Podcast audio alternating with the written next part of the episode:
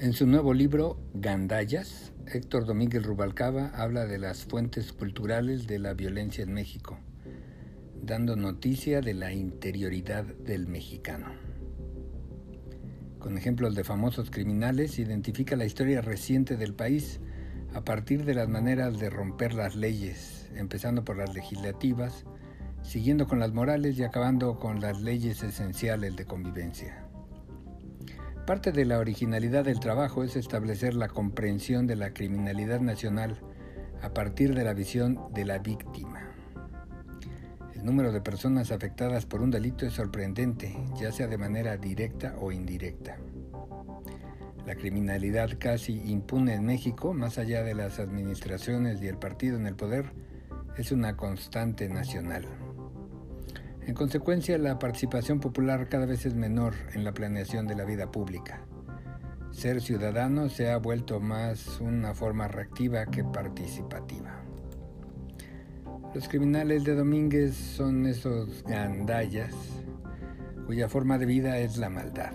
Solo comprenden su diario acontecer si es en daño de otros. Romper la ley puede ser una diversión, una adicción o una subversión de la propia condición. Maciel, el Mochaorejas, la Mataviejitas, Duarte y los feminicidas representan distintos aspectos del mexicano.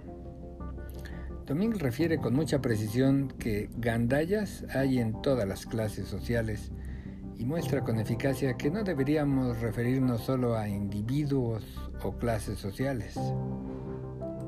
Antes se pensaba en los gandallas del proletariado, porque hay acciones criminales a gran escala que terminan por diluirse en el discurso público.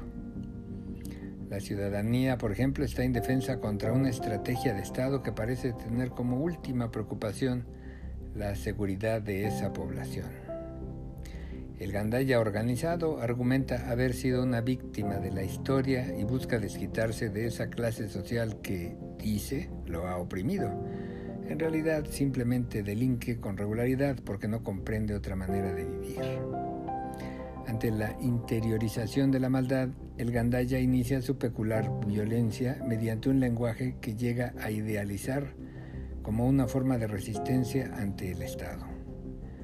Así, la ley parece quedar excluida, pero no hay una intención real.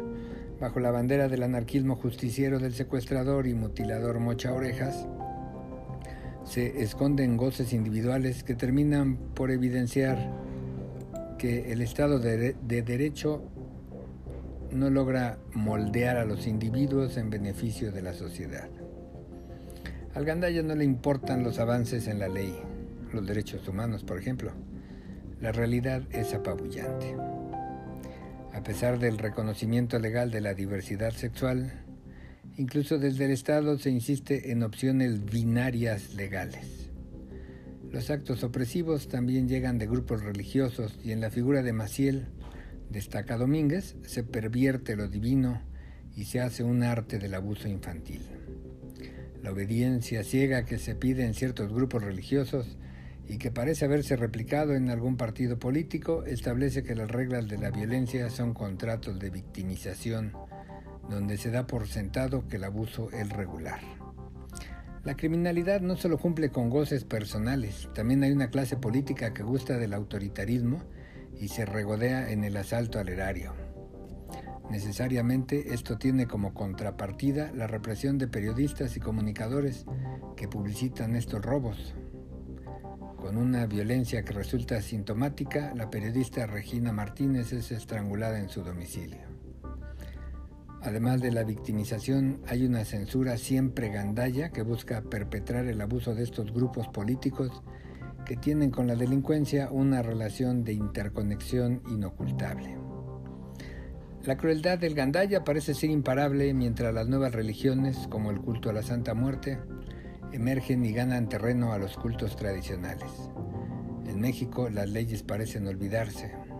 Los más esenciales derechos humanos se pierden ante los gandayas delincuentes, los gandayas escondidos en el uso de la religión, los gandayas políticos sociópatas y los gandayas individualizados que reflejan la marginación inamovible de zonas donde el secuestro y otros delitos apenas sorprenden.